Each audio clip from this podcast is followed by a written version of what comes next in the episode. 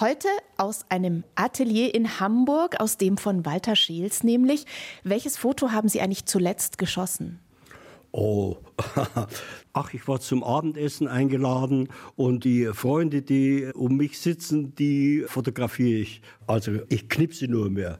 Also fotografieren tue ich schon lange nicht mehr. Was ist da der Unterschied?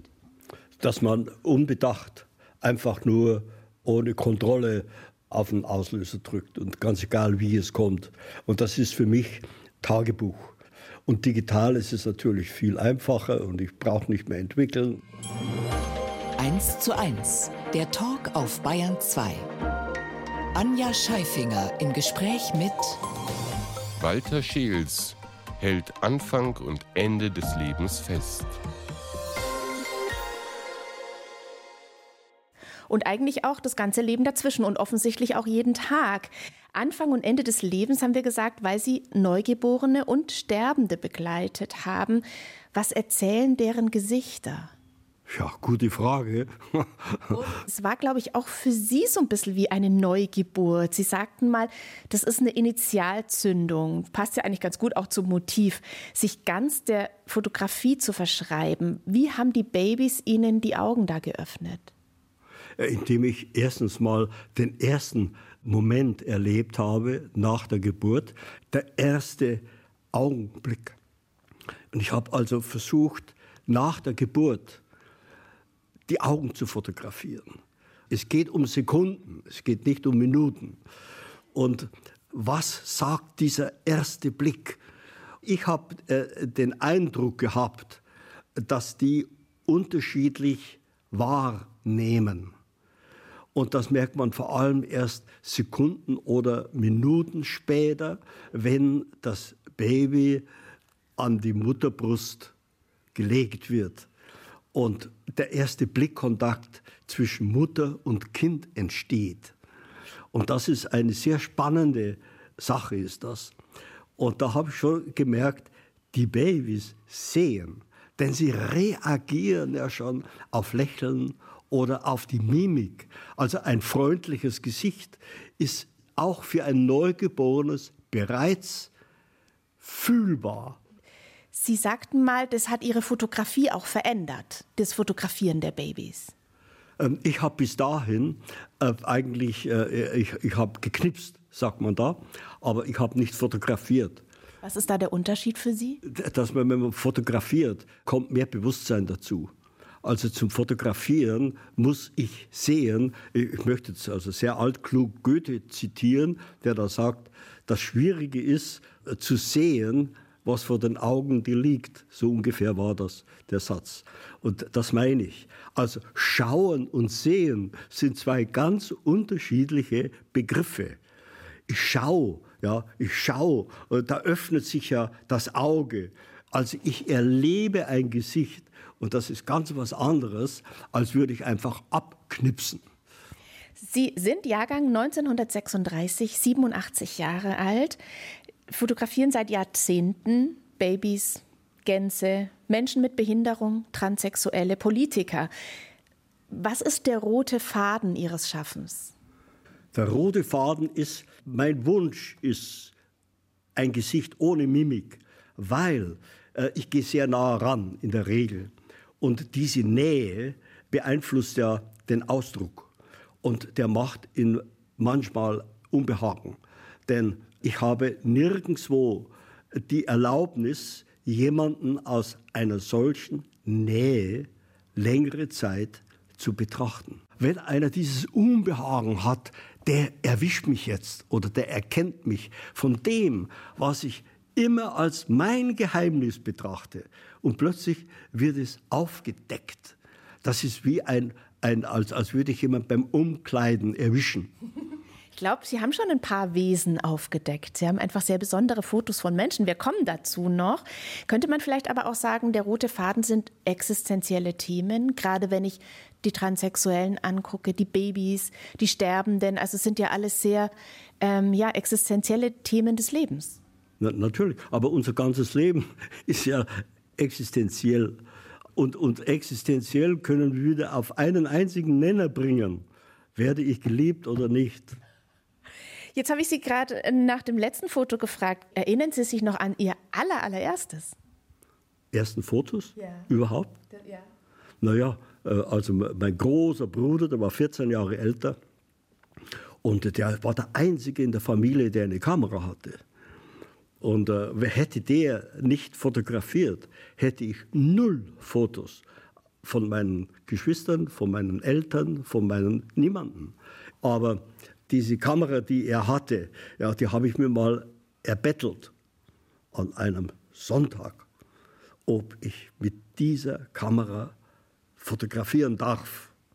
Und das war natürlich für meinen Bruder ein, ich weiß nicht, was, was das bedeutet, seine Kamera aus der Hand zu geben. Und, äh, und er hat es mir anvertraut. Ja, ich habe mal, aber das nebenbei, ich habe Yehudi Menuhin, den Geiger, fotografiert. Und er hatte eine Stratosphäre. Und das war bei den Philharmonikern in Berlin. Und ich habe ihn oft, äh, also stundenlang beim Üben auf dem Boden sitzend zugehört.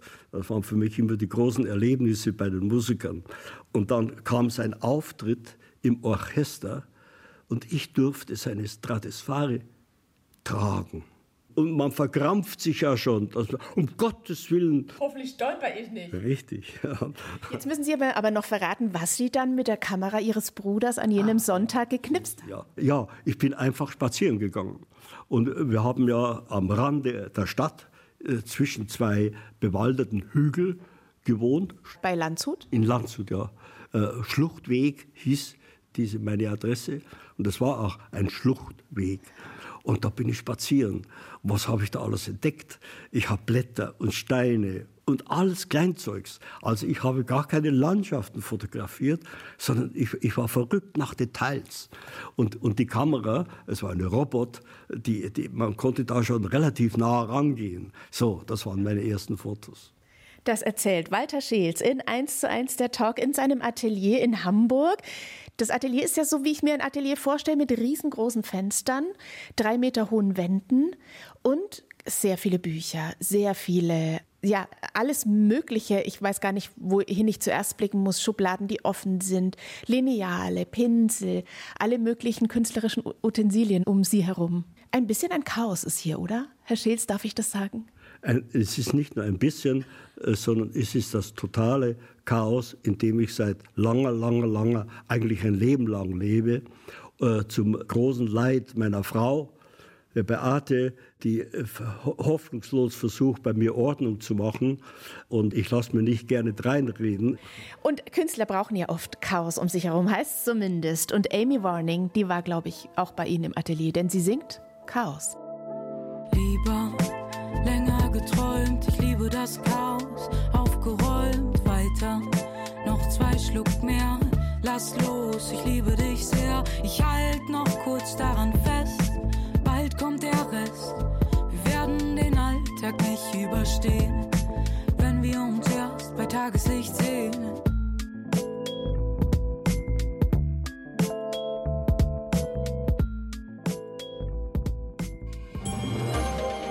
Zu Gast bei Anja Scheifinger. Walter Scheels. Er gründet die Seele der Tiere. Es gibt nämlich einen Bildband gleichen Namens. Da haben sie Elefanten fotografiert, Ratten, Gänse. Wie nähert man sich Tieren mit dem Fotoapparat? Wie Menschen. Kein Unterschied. Nein, also ich fotografiere die Tiere wie Menschen im Studio wie im Studio mit Blitzlicht gemacht und mit einem Hintergrund, meistens eine Rolle Papier oder Stoff. Ich habe zum Beispiel einen Elefanten fotografiert und dafür habe ich einen riesigen Ballen Mollton, schwarzen Mollton, fünf Meter hoch und fünf Meter lang als Hintergrund. Aber den haben Sie ja nicht ins Studio holen können, den Elefanten, oder? Natürlich dorthin, wo er lebt. Und einen Tiger werde ich auch nicht im Studio fotografieren oder einen Löwen. Ich habe auch einen Gepard fotografiert in seinem Gehege, aber alles so aufgebaut, als wäre es im Studio. Ja. Und so nähere ich mich genauso dem Tier. Und äh, so wie ich mich dem Menschen nähere, indem ich ihm nahe komme. Und das ist beim Mensch ist es oft das Gespräch oder man lernt sich kennen oder man hat einen Grund, ihn zu fotografieren. Und genauso mache ich es beim Tier. Also das Tier reagiert ja auf meine Stimme und auf den Geruch. Aber Sie haben ja zum Beispiel auch Skorpione oder Ratten fotografiert, ne? Ja, also ein Skorpion, mit dem habe ich keinen Kontakt. ich ich habe danach fotografiert und ich war froh, als er wieder weg war. Haben Sie manche Tiere auch an Ihre Kindheit ein bisschen erinnert? Sie sind ja mit Tieren um sich herum aufgewachsen. Äh, ja, also generell natürlich, weil Tiere waren in meiner Kindheit meine besten Freunde. Und äh, die Tiere, die waren teilweise im Verborgenen schwarz gehalten. Hühner zum Beispiel. Denn man durfte schon Hühner haben, aber sie mussten registriert sein und man musste die Eier abliefern. Ja. Und ich glaube, es war auch ein ziemlich, ich sag mal, handfester Umgang mit den Tieren. Das waren Nutztiere, da wurde auch mal ein Schwein geschlachtet. Ja. Und Sie ähm, haben ja aber eine enge Beziehung zu den Tieren gehabt. Das heißt, Sie sind dann zu den Schweinen und haben sich verabschiedet, wenn Sie wussten, morgen geht's dahin, oder? Ja, so war es auch, ja. Und ich habe mich auch von den Schweinen verabschiedet. Und äh, äh, Schwein war für mich immer ein sehr treuer Freund und wurde auch von mir oft sondergefüttert.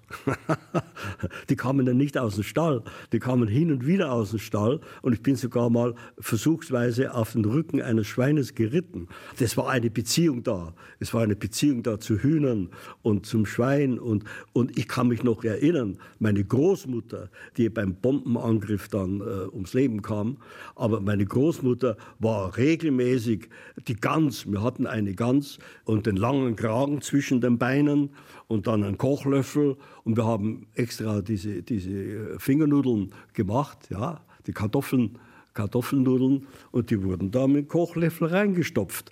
Also die Gänse wurden gestopft, dass möglichst viel Fett dran ist. Sie waren drei bei Kriegsbeginn. Was für eine Zeit hat da für Sie angefangen? Das muss ja mit viel Todesangst auch verbunden gewesen sein, oder? Äh, ich glaube, äh, dass die Zeit bis zum dritten Lebensjahr schon sehr geprägt war durch den kommenden Krieg. Und vor allem, ich hatte ja fünf Geschwister, wir waren also zu sechs. Ich Sie waren der Jüngste? Ich war der Jüngste. Und äh, ich hatte schon in, zu der Zeit, kann ich mich gut erinnern, große Ängste vor Dunkelheit. Es waren ängstliche Jahre. Ja, und dann kam der Krieg und dann war sowieso alles Schluss. Und äh, meine Mutter, die war ja sehr katholisch und wir, wir wurden ja sehr katholisch eben erzogen und das Tischgebet und Nachtgebet und, und die Messe und alles äh, war einfach ein, ganz normaler Tagesablauf. Sie sagten schon, schon die Vorkriegsjahre waren sehr düstere Jahre. Wie war das dann erst, als der Krieg begann? Kann ich mir das vorstellen? Bombenalarm, in den Keller flüchten? Äh, ja, so kam es dann. Es wurde ja Deutschland bombardiert und es gab zwei Richtungen. Die einen kamen von England und die anderen kamen, das waren die Amerikaner, die kamen vom Süden, von Italien kamen die rauf. Und das war zum Beispiel, wir hatten einen Volksempfänger und dann einen großen Grundig, ja, und da kamen die Nachrichten. Und die Nachrichten kamen vom Ausland. Und das war strengstens verboten. Und meine Mutter, die kniete vor dem Radio mit dem Ohr ganz, ganz nahe, dass man kaum was hörte. Und wir hatten das strengste Verbot, irgendetwas zu sagen, dass sie Radio hört. In der Familie war überhaupt auch Widerstand nicht jetzt der große Widerstand, der auf die Straße geht, aber Widerstand im Kleinen. Sie haben zum Beispiel in der Schule nicht Heil Hitler erwidert. Also alle, die in die Schule morgens kamen, mussten mit ausgestreckter Hand Heil Hitler sagen. Das war der Morgengruß. Und nachdem ich katholisch erzogen bin und sowieso ein Trotzkind war, also von Anfang an, ein unfolgsames Trotzkind, zum Glück, da haben wir uns geweigert. Ein Freund in der Schule und ich, wir waren die zwei, die einfach gestreikt haben. Wir sagen nicht Heil Hitler, Ende. Und dann, dann gab es drei sogenannte Tatzen auf die linke und auf die rechte. Offene Hand. Also gab es Schläge? Ja, natürlich gab es Schläge. Ja, und zwar heftig. Heftig. Ja, das, war, das war richtig, da hat man geschwollene Hand gekriegt. Und das haben wir jeden Tag gemacht. Jeden Tag, jeden Tag sind wir hin und haben die Hand aufgehoben und haben Guten Morgen gesagt. Und das hat den Lehrer zum Wahnsinn getrieben. Ja. Und, und wir, wir waren ja zu zweit. Ja. Und wir waren natürlich die Helden in der Klasse. Also ich hätte nie nachgegeben. Ja, das, das ist eine Sturheit, ja, die mir angeboren wurde praktisch. Mein anderer Bruder war vier Jahre älter und der musste exerzieren. Und als mein Vater, der hat meinen Bruder, also seinen Sohn, gesehen, dass er da drin exerzieren muss. Und der hat ihn rausgeholt aus der Gruppe. Der ist hin und hat gesagt, Helmut, schau, dass du rauskommst. Und dann ist mein Vater mit dem heim. Und dann kam so ein, ein Ober, Ober-SS-Typ, so mit, mit den schwarzen Hosen und, und Stiefeln. Und der kam Heil Hitler ja, und hat sich beschwert bei meinem Vater und hätte meinen Bruder abgeholt. Und das war zum ersten Mal, als ich erlebt habe, dass mein Vater diesen Burschen ja, einfach runtergeschmissen hat. Und das war ein Moment, wo ich meinen Vater über alles geschätzt und verehrt habe, dass er diesen Mut hatte. Diesen SS-Mann zu vertreiben. Sie haben eine große Faszination für Hände und sagen, wenn Sie heute an Ihre Familie denken, denken Sie auch an die Hände Ihrer Eltern zum Beispiel. Was waren das für Hände? Vom Vater, von der Mutter? Also mein Vater, der hat große und Arbeitshände und von meiner Mutter, die hat äh, ziemlich krumme Finger gehabt. Und die habe ich teilweise auch geerbt. Oh ja, ich sehe, ich schaue jetzt natürlich gerade auf Ihre Hände und sehe einen kleinen Finger, der fast im 90-Grad-Winkel ja. gekrümmt ist. Beide Finger und das die ganze Familie. Ich kann mir vorstellen, die Hände von Ihrem Vater, Sie sagten schon, der war Lkw-Fahrer, der musste vor allem Lkws B- und entladen, waren wahrscheinlich große, kräftige, anders geht es ja fast nicht bei dem Beruf. Das heißt, die Familie hat auch in sehr einfachen Verhältnissen gelebt, oder? Ja, natürlich. Wir hatten kein fließendes Wasser, wir hatten seinen Brunnen. Tag und Nacht plätscherte der. Wir hatten Plumpsklo und also es war sehr primitiv. Es war kalt. Man ging ins Bett mit Kopftuch und warm angezogen und der Waschlappen, der ist am, am, Morgen im Winter eingefroren. Und äh, das war ganz normal. Und, und wir haben doch nie, nie, niemals Tee gekauft. Also das wäre undenkbar gewesen, Geld auszugeben für Tee, der am Straßenrand einfach da war. Unseren Hausarzt haben wir mit Zwiebeln bezahlt. Und das war ganz normal. Wie haben Sie diese einfachen Verhältnisse aus der Kindheit bis heute, Sie sind jetzt 87, geprägt? Ich bin immer noch auf der einen Seite sehr verschwenderisch. Äh, das war ich in meiner Kindheit absolut nicht. Und auf der anderen Seite böse ausgedrückt geizig. Ich denke daran, ja, was das kostet. Mein Vater, der musste ja für sechs Kinder sorgen. Und da war kein Geld da. Wenn ich jetzt zum Beispiel an eine Tasse Kaffee für fünf Euro denke, das kann ich einfach nicht. Und das ist mir von Kindheit an geblieben. Ihr Vater, dachte, sie könnten doch als Beruf Fahrräder flicken oder Autoelektriker werden. Wem haben Sie es zu verdanken, dass es anders kam? Das war mein Fräulein Vogel, hieß sie, meine Lehrerin. Ich habe ja einige äh, Klassen übersprungen, weil ich lange Zeit krank war. Und kam also dann aus der siebten Klasse aus der Schule. Und da war Fräulein Vogel, meine Lehrerin, eine kleine, rundliche Dame. Äh, die hat gesagt, ja, der Bub hat doch Talent. Ja, der Bub hat Talent, aber was machen wir damit? Und die kam auf die Idee, ich könnte in dem Modehaus in Landshut Dekorateur werden. Ich wusste gar nicht, was das ist. Ja.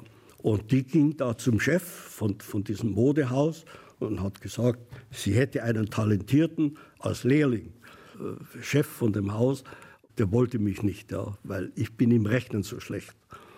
Und das stimmt, da bin ich heute noch. Ja. Und dann kam meine Lehrerin wieder rein und hat den gewissermaßen so ein wenig gepusht. und gesagt, ein Dekorateur muss nicht rechnen, der hat Talent. Ja. Und auf diese Weise wurde ich dann gezwungenerweise als Dekorateur als einziger eingestellt. Das erzählt Walter Scheels in 1 zu 1 der Talk auf Bayern 2. Und ziemlich bald ging es aber raus aus Landshut, rein in die Welt. Darüber sprechen wir nach Aldous Harding, Fixture Pixture. Honey,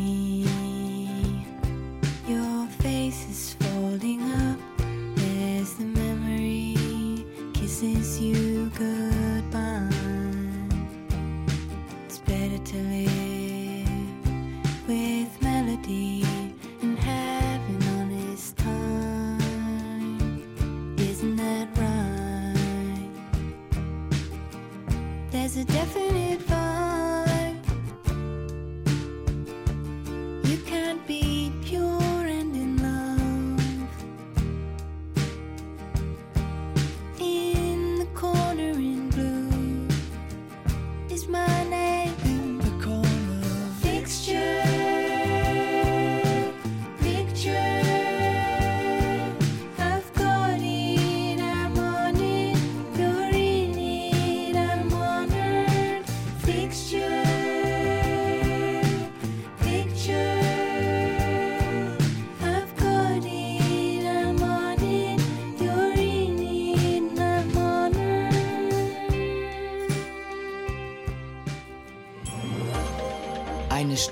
zwei Menschen im Gespräch auf Bayern 2. Anja Scheifinger trifft Walter Scheels, Fotograf im New York der 60er Jahre. Nach New York, da reisen wir gleich, aber Fotograf waren Sie eigentlich schon immer, auch als Schaufensterdekorateur. Wann ist eigentlich die Leica in Ihr Leben getreten, Ihr erster Fotoapparat? No, ich hatte vorher schon so eine Box. Aber ich habe kaum damit fotografiert und da musste man auch einen Rollfilm, alles war zu teuer. Ich kann mich schon gar nicht mehr erinnern, was ich damit gemacht habe. Aber ich habe mir dann selber eine nagelneue Leica gekauft. 300 Mark? 300 Mark, genau. und das war also für mich unvorstellbar, eine nagelneue Leica zu besitzen. Zumal Sie ja da noch überhaupt nicht an einen Beruf Fotograf gedacht haben. Sie waren noch Schaufensterdekorateur, sind ziemlich schnell von Landshut nach Barcelona in das größte Kaufhaus dort. Wie war das für einen Jungen aus Landshut, dann plötzlich in einer Großstadt Spaniens zu sein? Ich wollte ja immer weg. Und wir hatten eine Schaufensterkunst, das ist eine Monatszeitung. Und da war das Inserat drin, Barcelona, Kaufhaus so und so, sucht einen ersten Dekorateur. Und dann habe ich natürlich gesagt, der bin ich. Ich habe immer, immer, immer gebetet, liebe Gott möge mich führen. Und das war so ein Spruch meiner Mutter, lieber Gott, führe mich hin, wo ich dir am liebsten bin. Also eine gewisse Hingabe und ein Vertrauen, das ein göttliches Vertrauen, das ich im Ursprung immer noch habe, aber ein ungläubiger Mensch bin. Und da waren mehrere hundert Bewerbungen aus ganz Deutschland. Ich wurde genommen. Erinnern Sie sich noch, wie Sie da ankamen in der spanischen Großstadt? Ich kannte außer Landshut und München kaum was. Ja. Ich hatte eine Kiste, da war eine Dunkelkammer und so weiter, war eine Kiste verpackt, hatte ich schon mitgenommen. Hatte ich ja damals schon selber entwickelt und vergrößert. Also die Fotografie war immer schon mein Herzenswunsch. Und ich war in München und hatte das Geld nicht, um das Ticket zu kaufen von München nach Barcelona. Und haben Sie sich dann in der Zugtoilette versteckt oder was haben Sie gemacht? Nein, mein Freund, der mich zum Bahnhof mit begleitet hat, der hatte zum Glück 100 Mark dabei.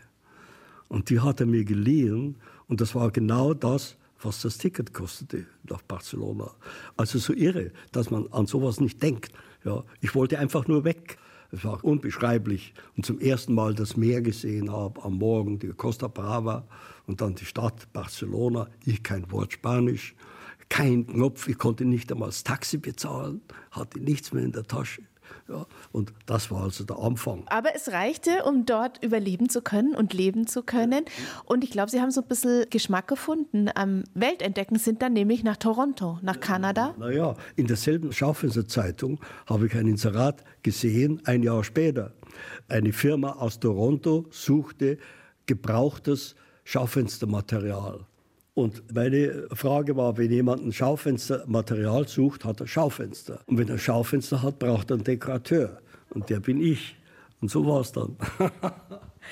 das heißt, vier Jahre Kanada folgten, ja. Entdeckungen mit dem VW-Bus. Gibt es eine Erinnerung, die hochploppt? Ich bin fast ein Jahr mit einem kleinen VW durch ganz Amerika gefahren, bis Guatemala runter und so.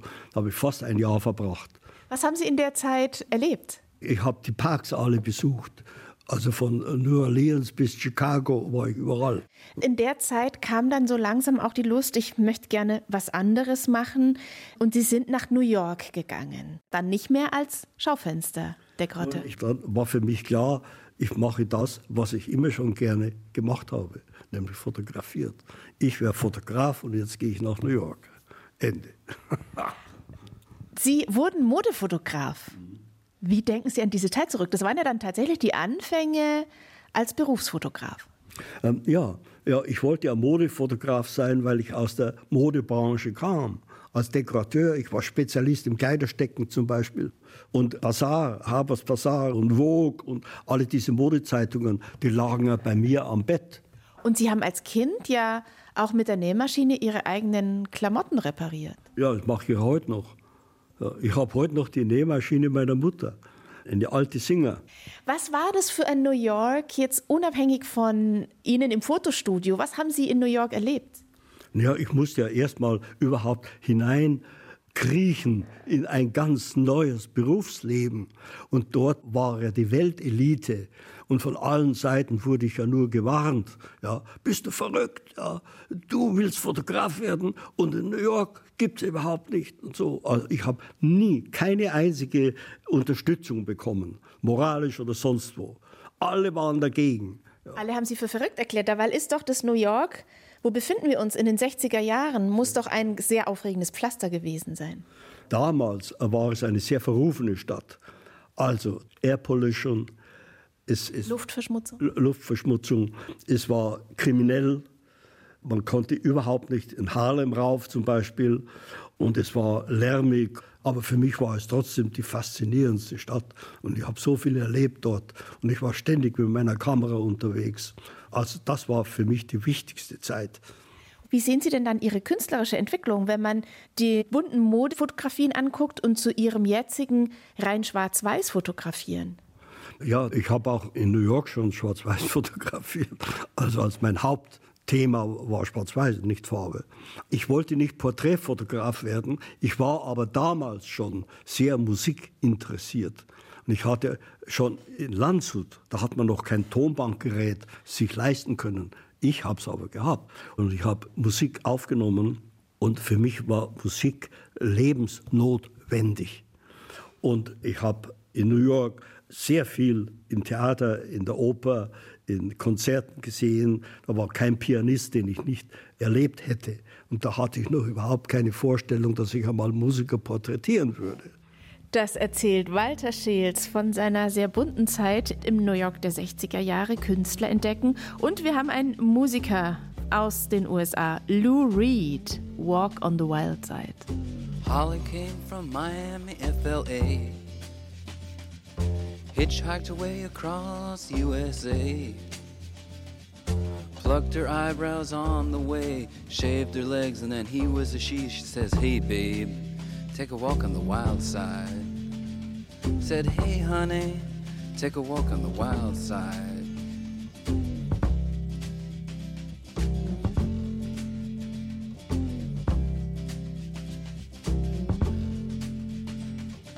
Candy came from out on the island. In the back room, she was everybody's darling. But she never lost her head, even when she was given head. She says, Hey, babe, take a walk on the wild side. Said, Hey, babe, take a walk on the wild side. Eins zu eins der Talk auf Bayern 2. Ein Besuch im Hamburger Atelier des Fotografen Walter Scheels. Weiße Wände, Chaos, über das wir schon gesprochen haben. Viele, viele Bücher. Sie sagen, Sie sind ein Sammler von Büchern und von Bildern. Ich bin überrascht. Ich dachte, ich werde jetzt nur schwarz-weiße Bilder sehen, aber es sind auch zwei bunte Bilder, die hier an den Wänden hängen. Nun ja, Crazy Flowers nenne ich die. Und das sind ja Bilder, die ich in den letzten Jahren gemacht habe. Schauen ein bisschen aus, fast wie Gemälde. Der Hintergrund ist blau und die Blumen sind vor allem in Orange gehalten, aber so groß, dass sie schon fast nicht mehr als Blumen erkennbar sind. Ne? Nun ja, ich habe ja Trockenblumen fotografiert und nachdem ich ja kein Freund von Farbe bin, habe ich das entdeckt, also diese grellen Kitschfarben und die mag ich wieder. Also es ist ein echter Kitsch und darüber freue ich mich also immer über diesen Zufall. Vor allem sind Sie aber bekannt als Menschenfotograf. Wie nähern Sie sich den Menschen? Sie haben ja schon gesagt, es gehört viel Vertrauen dazu. Wir haben über Voyeurismus schon gesprochen. Wie nähern Sie sich? Ja, Pistole in der Hand. Lachen verboten. Ja, kein Lächeln, nein, nein, kein nein. Hintergrund, Studiolicht. Ich warte, bis das entsteht, wie beim Tier. Ein Tier kann ich auch nicht sagen, es soll das oder jenes machen, sondern ich muss es leiten. Das heißt, Sie warten so lange, bis der Mensch keine Mimik mehr hat? Oder wie kann ich es mir vorstellen? Ja, es gibt verschiedene Charaktere. Es gibt ungeduldige Menschen und da muss man anders vorgehen als Leute, die zum Beispiel redselig sind. Schönes Wort. Zu welcher Sorte gehörte Angela Merkel, die Sie zum Beispiel vor der Linse hatten? Das, das war die Zeit, als sie noch nicht Bundeskanzlerin war. Das war die Zeit, wo die Wahlen waren. Und ich hatte den Auftrag vom Stern, die ganze Crew zu fotografieren. Und das Thema war Hände. Also das Gesicht war ein Thema. Und für sie, für die Merkel, war es damals eine Erleichterung, dass sie nicht lachen musste. Endlich mal nicht lächeln müssen auf einem Foto. Weil die Fotografen sagen immer, bitte freundlich. Ja. Dieses bitte freundlich kann ich überhaupt nicht leiden. Es hat Ihnen, glaube ich, auch jemand, jemand rückgemeldet oder geschrieben, vielen Dank für die schönen Fotos, aber ich gefalle mir nicht. Giovannini war das, ja, Dirigent. Warum ist Ihnen das so wichtig, dass jemand nicht lächelt? Katzen lächeln auch nicht, weil das falsch ist. Geht es da um das eigentliche Wesen des Menschen, den Sie fotografieren? Der Mensch, der hat immer diese Maske, immer diese Tarnung, ja, immer freundlich, immer nett. Und das ist eine angeborene Mimik, die vielleicht im Grunde genommen notwendig ist, um zu überleben. Es ist eine Sicherung, die uns genetisch mitgegeben wird. Und ich möchte gerne diese Sicherung weghaben. Ist es anders, wenn Sie Frauen fotografieren oder Männer fotografieren? Ich versuche Frauen also unbewusst schön zu fotografieren. Aber das versuche ich nicht nur bei Frauen. Das versuche ich auch vor allem bei Alten immer schon gemacht. Bei alten Menschen, weil ich ein Mitgefühl habe. Und ich weiß, wie schwer das eigene Gesicht zu akzeptieren ist. Wie ist denn das, wenn Sie Selbstporträts machen? Sie haben eine sehr markante Nase, Sie haben weiße Haare, fast ein bisschen wie Prinz Eisenherz geschnitten. Sie haben ein sehr, sehr markantes Gesicht auch. Wenn Sie sich selber fotografieren, auf was achten Sie da? Erstens fotografiere ich mich so gut wie nie. Es gibt Porträts von mir, die Kollegen gemacht haben.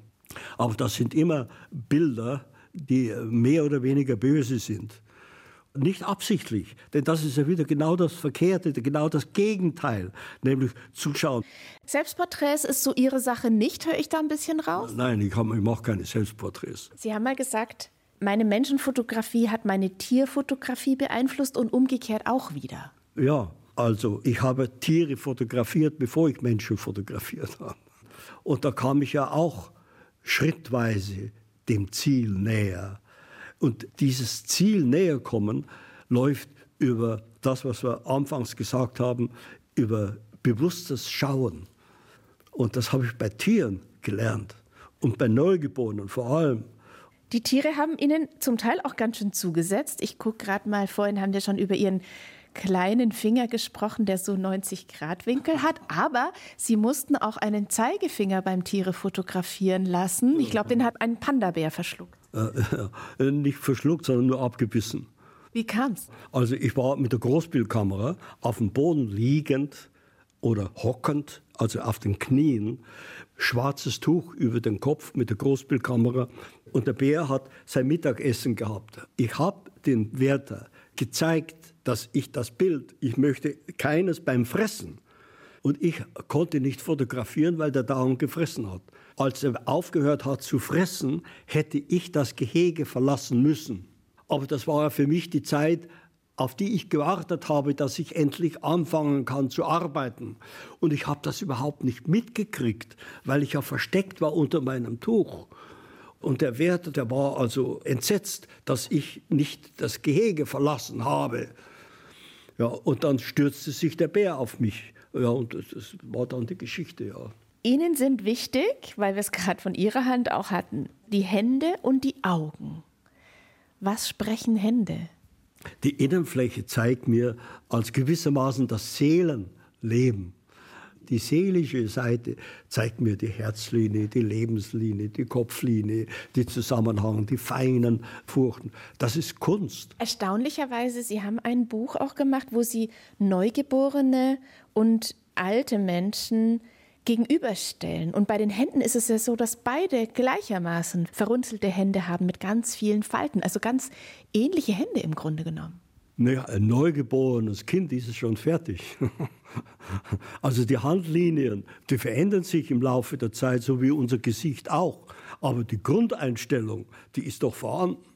Alles ist fertig. Wir sind fertig geboren. Das erzählt der Fotograf Walter Schiels in 1 zu 1 der Talk auf Bayern 2. Und wir kommen zur nächsten Musik. Die kommt nämlich aus Hamburg, da wo wir gerade sitzen. Wolfgang Müller, Blickfeld. Mit Gedanken wie ein Groschen, Romandetektiv, der die Welt durch zwei Löcher in der Zeitung sieht. Ist da ein Wunsch am Ende?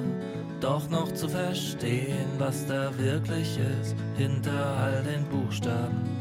Aber der Wind, der durch die Bäume geht und alles trägt und hält, was keinen Halt hat in der Welt, ist nicht im Blickfeld. Eine Stunde, zwei Menschen im Gespräch auf Bayern 2. Anja Scheifinger trifft Walter Schiels das Leben in Schwarz-Weiß. Denn Sie fotografieren fast nie bunt. Warum eigentlich nicht? Warum sollte ich? Vermissen Sie nicht die Farben? No, ich habe ja Farbe, aber ich mag Farbe nicht mit dem Gesicht. Also diese Hauttöne. Und das ist mir zu medizinisch.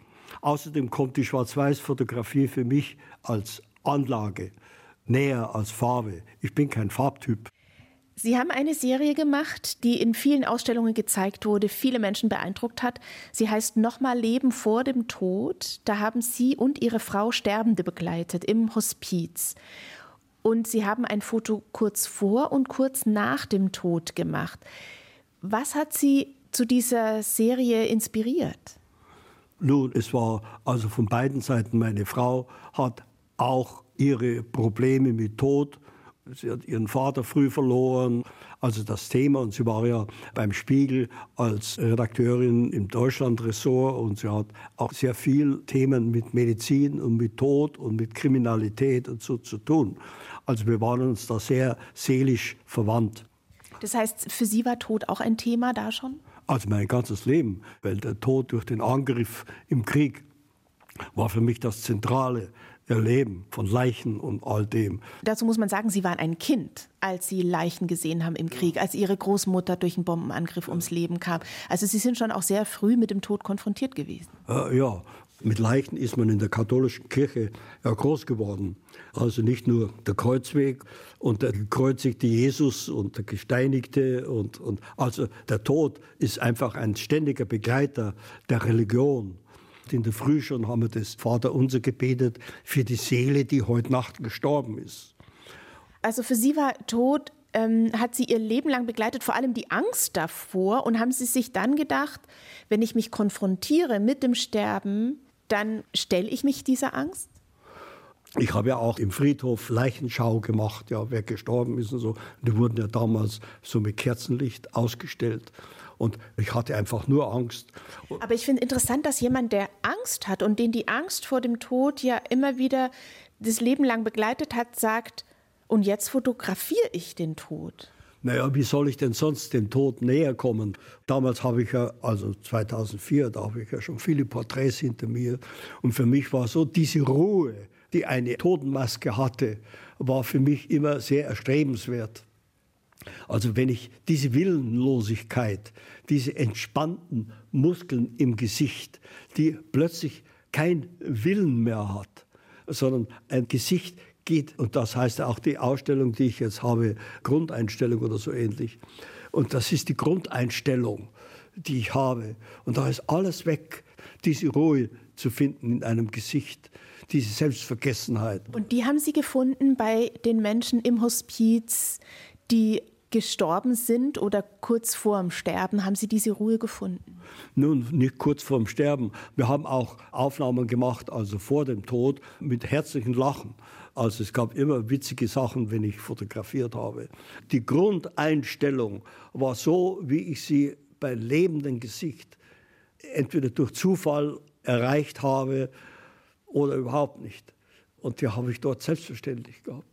Sie haben gesagt, ich habe von dieser Serie und von dieser Zeit, Sie haben ja mehrere Jahre dann die Sterbenden begleitet, sehr viel gelernt. Was denn? ich habe gelernt, was ich leider schon wieder verlernt habe. Ja, nämlich, dass das Leben vergänglich ist. Und diesen Satz haben wir sehr oft im Hospiz gehört. warum ich, warum jetzt? Dabei hatte ich noch so viel vor. So. Ihre Lebensgefährtin Beate Lacotta, die Journalistin, ist 30 Jahre jünger als Sie. Hat das auch mit reingespielt, zu sagen, wir müssen über den Tod sprechen oder zumindest uns damit befassen? Also mindestens indirekt. Aber das Thema, dass einer von uns früher stirbt, das war immer schon ein Thema und es ist heute mehr als je zuvor, weil das Datum immer näher kommt. Nur, wir sind aber auch erfahren genug zu wissen, dass der Tod kein Alter kennt.